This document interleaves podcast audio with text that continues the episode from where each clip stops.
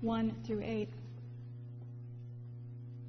Six days later, Jesus took with him Peter and James and his brother John and led them up to a high mountain by themselves, and he was transfigured before them and his face shone like the sun, and his clothes became dazzling white. Suddenly, there appeared to them Moses and Elijah talking with him. Then Peter said to Jesus, Lord, it's, it's good for us to be here. If you wish, I'll make you three dwellings here one for you, one for Moses, and one for Elijah. While he was still speaking, suddenly a bright cloud overshadowed them, and from the cloud a voice said, This is my Son, the beloved. With him I am well pleased. Listen to him. When the disciples heard this, they fell to the ground and were overcome by fear. But Jesus came and touched them, saying, Get up and do not be afraid. When they looked up, they saw no one except Jesus himself alone. This is the word of the Lord. Thanks be to God.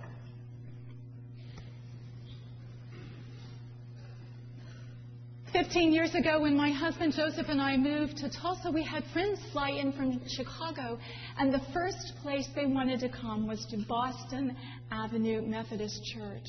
We had to look it up to find the address. We walked into the sanctuary, and my mouth formed a perfect O, and I said one word Wow. And then I looked around and I thought to myself, that is a perfect place to preach. It's 15 years later, and it's such a joy to be with you. When he was asked, Gabriel Marcel, the Christian existentialist philosopher, when he was asked, How did you come to know God? He said, It's really quite simple. I came to know God by loving someone in whom God dwelt. For me, that person was Thelma Northcutt, my mother, and she plays a central role in today's sermon. Remember your first house? Ours, all 825 square feet of sheer perfection was right here in Tulsa, Oklahoma. First homes have quite a few surprises, though. Somehow, for example, in the excitement of having found the perfect home, we failed to notice the furnace was 37 years old. But on the other hand, there were terrific surprises too. And one of the best surprises about this home, the neighbors. Margaret, 92 year old widow, was our neighbor directly to the south. And Margaret, Dr. Biggs, was responsible for introducing me as a newcomer to Tulsa to you. One of the first things Margaret told me was that Boston Avenue Methodist Church was her church. And though she hadn't been able to get out and attend worship for over 10 years, she never missed worship because her pastor, Dr. Mouzon Biggs, was a TV preacher.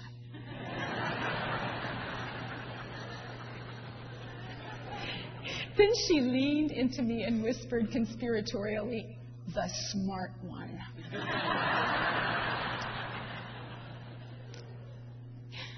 Along with Margaret, we had 82 year old widow Mrs. Greenwood to our north and 88 year old widow Hazel on our backyard neighbor to the west. They formed a sort of holy trinity of watchful eyes and unending curiosity about their new young neighbors. Even though she watched Pastor Biggs on television, Margaret didn't use the newfangled technology we call the telephone. When she wanted to speak with me, she would retrieve from her garage a rake, which I promise you was as old as Margaret, with only three serviceable tines remaining. And when she wanted to speak to me, Margaret commenced raking her cement driveway industriously. the sound it produced was something like that of fingernails being scraped down a blackboard. One evening, pressed for time, I had an elders' meeting. I was trying to get supper finished. Margaret began scraping her driveway. Oh, for pity's sake, I said to my husband, I've got to get out there. Margaret needs to talk to me. I strode across our front yard and decided to try the direct approach. Margaret, you wish to speak with me? Margaret stopped raking and she began wringing her hands anxiously. I was a bit alarmed. Margaret, what on earth is the matter? She stopped wringing her hands long enough to point at all the boxes in my driveway. Relieved, I responded, Margaret, I've been spring cleaning. Those are the boxes full of things I'm going to give away. And vets will pick them up tomorrow morning. But if the boxes are disturbing you, we'll scoot them into the garage overnight. No, she said. That's not it. Then what is it, Margaret? She looked at the driveway and then she looked at me and she began shaking her head in dismay and said, you're far too young to know what to throw away and what to keep.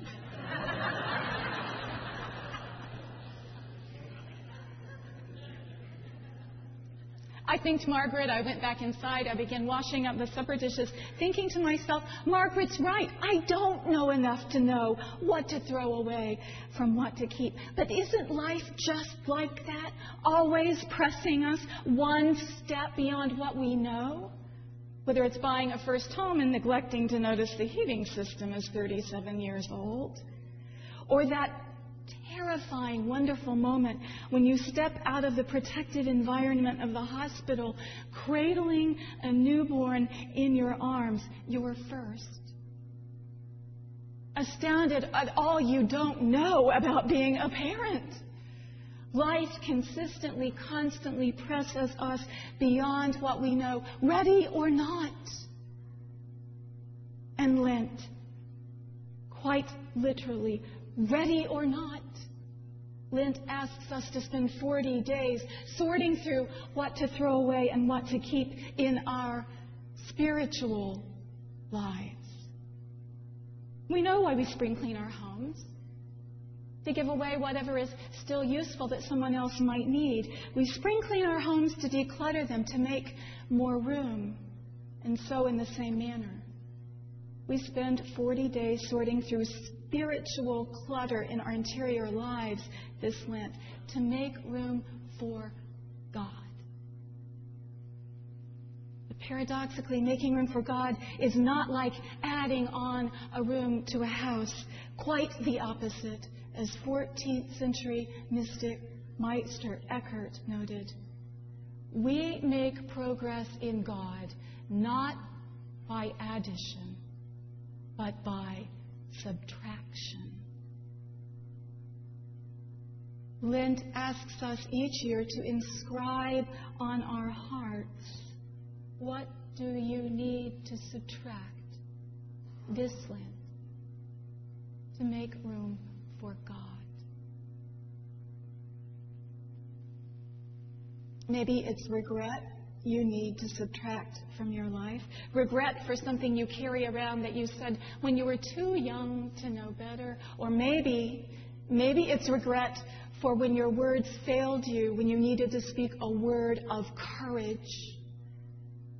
Or maybe your spiritual clutter is resentment in the form of an old aching grudge that wakes you up like a spiritual back spasm in the middle of the night? Or is it disappointment? Disappointment in yourself or in your children or in an institution that failed you? Maybe it's a dream that although the dream has ended, you can't quite let go of it. Some of us are all cluttered up with self pride as tall and impressive as the BOK building. or then again, it might be pride's opposite, which is shame. Spiritual subtraction is difficult work. That's why Lent urges us Go ahead and look at death, unblinking. From dust you came, and to dust you will return. Lent points to the end of our lives like a wise, wise sage, asking us to peek behind the curtain of life into death in order to know what to subtract from our lives. Lent asks us not only to prepare for Jesus' death, but to prepare for our own death. Not in some kind of macabre, creping, morose way. Far from it. We are to be mindful of our death during Lent, to know how to become transfigured in our lives, living abundantly the life that Jesus came to give The history of spirituality insists that our purpose here is that of becoming utterly, totally, spiritually free, so that we grow into exactly all that God intends for each of us to be. Take Zuzia for instance. Great rabbis tell this story of Zuzia. Before his death, Rabbi Zuzia wept, saying, In the coming world, God will not ask me, Why were you not Moses? God will not ask me, Why were you not as Isaiah? Because I am not Isaiah. Confused, his disciples asked Rabbi Zuzia, Then why are you weeping? Rabbi Zuzia sighed as he answered, It is because God will ask me, Why were you not Zuzia? God will want to know, Have I lived up to the best that is in me. Lent asks each of us the question Have you lived up to the best that is in you? So we might all be transfigured.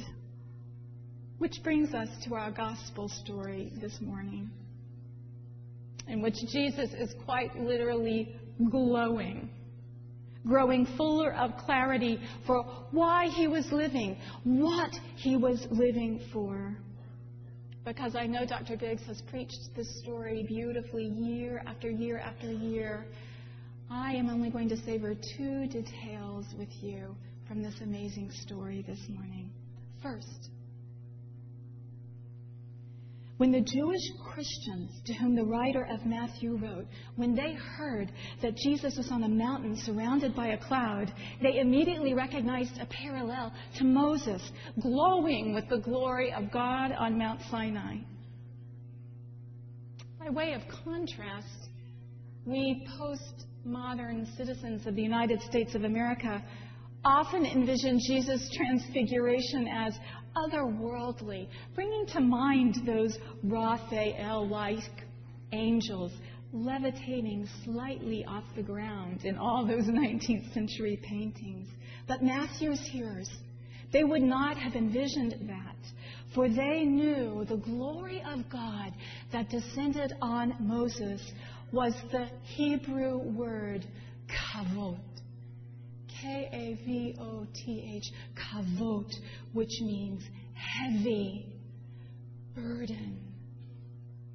The glory of God is not only shining light, not only phos, the Latin, the Greek word the writer of Matthew used. It is also in the same moment heavy.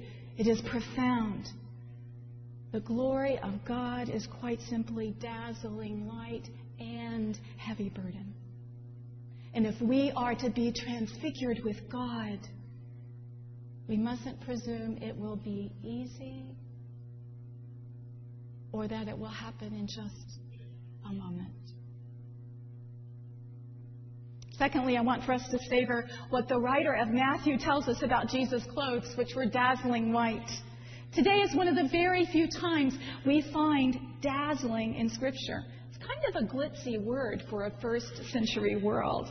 A time of no electricity, no dazzling marquees, no neon signs. In the midst of first century culture in which there was no dazzle, Jesus' clothes were dazzling and they were white. In the time before Clorox, way before 700 thread count sheets. How is it possible that Jesus' garments were white and glowing? Archaeologists excavating an ancient synagogue in the southwestern Golan Heights think they may have found the answer. Umm el Qanatir is among the most magnificent and vast synagogues ever found. Its location is so remote that even looters rarely venture there. Therefore, this particular excavation site is remarkably intact. It is every archaeologist's dream. But how did the residents of such a poor, remote village, how could they have built such a fabulous synagogue? kind of like a Boston Avenue Methodist church smack dab in the middle of nowhere. Archaeologists have found a few clues. El Qanatir was surrounded by a series of pools fed by freshwater springs. Each of the pools has a small column with a basin on top, as well as bottom drainage. Inside the synagogue, archaeologists found a stockpile of limestone pieces with very sharp edges.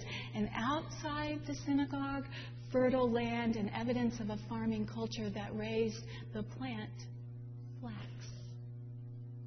Now, the physical work of making flax fibers into dazzling white linen required not only repeated pounding with the edges of sharp limestone pieces, but also repeated rinsing in limestone sediment water and then in clear water, in limestone sediment water and then in clear water, over and over and over again. This wealthy synagogue was an economic gold mine, pounding flax into linen.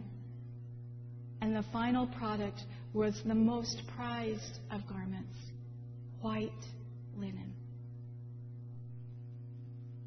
Producing something that dazzles is, in fact, monotonous and repetitive work, just like our spiritual lives.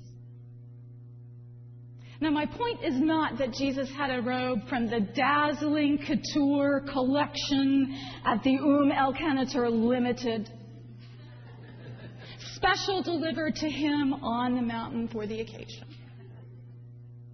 But rather, what is revealed in a moment with Jesus occurs over a lifetime long process for you and for me. And just like today's story, those who know the depth of our transfiguration are only God and a few of our very closest friends. My mother was an early childhood educator. She was a kindergarten teacher. And when at 66 years of age, my mother's oncologist said it was time to stop treatment and call hospice, my mother beheld me with her beatific and regretful smile. And with unshed tears in her eyes, she said to me, I have spent my whole life doing things I didn't entirely know how to do. And here I am at the end of my life learning something I've never done before. Learning how to die. weeks into the dying process, I walked into my mother's room early one morning. She was no longer able to walk or to move. Mom asked me, Caitlin, would you help me with all these boxes? Sure, Mom. What boxes?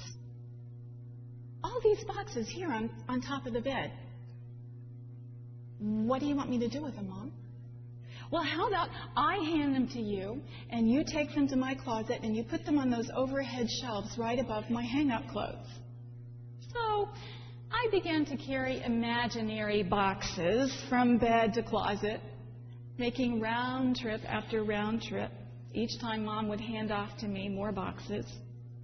After a few minutes, Mom looked at me and smiled and she said, There are no boxes, are there?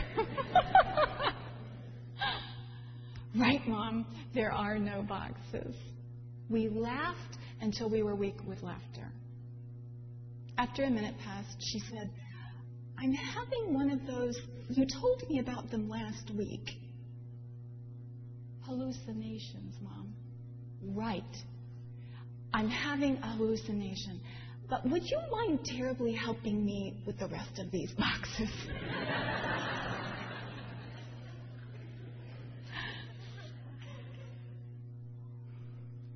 Later that same week, Mom called me into her room. Kaylin, you have got to do something with all these children playing under my bed. I'm worried about them. I want you and your sister to take them outside. Run and play with them. Have fun. Feed them some lunch. I love them. I'm so glad they're here. But I'm just too tired to take care of them. My sister and I shooed all the imaginary children out from underneath the bed we took them outside for the day. And my mother's last words to me were these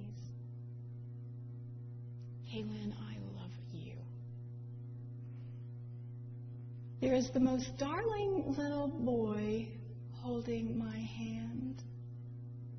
He is such a comfort to me.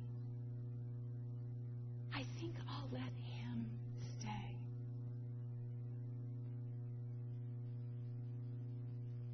This is the transfiguring wisdom of Lent. We die the way we live. Don't mishear me. I don't mean the easiness or difficulty of our dying is determined by our living. My mother's death was a difficult one, but, but, my mother gave her life to children, and when it came time to die, children comforted and led her. And her transfiguring love became visible to all those around her. Dazzlingly so. And so, may it be with you. And with you. And with you. And with you so may it be for all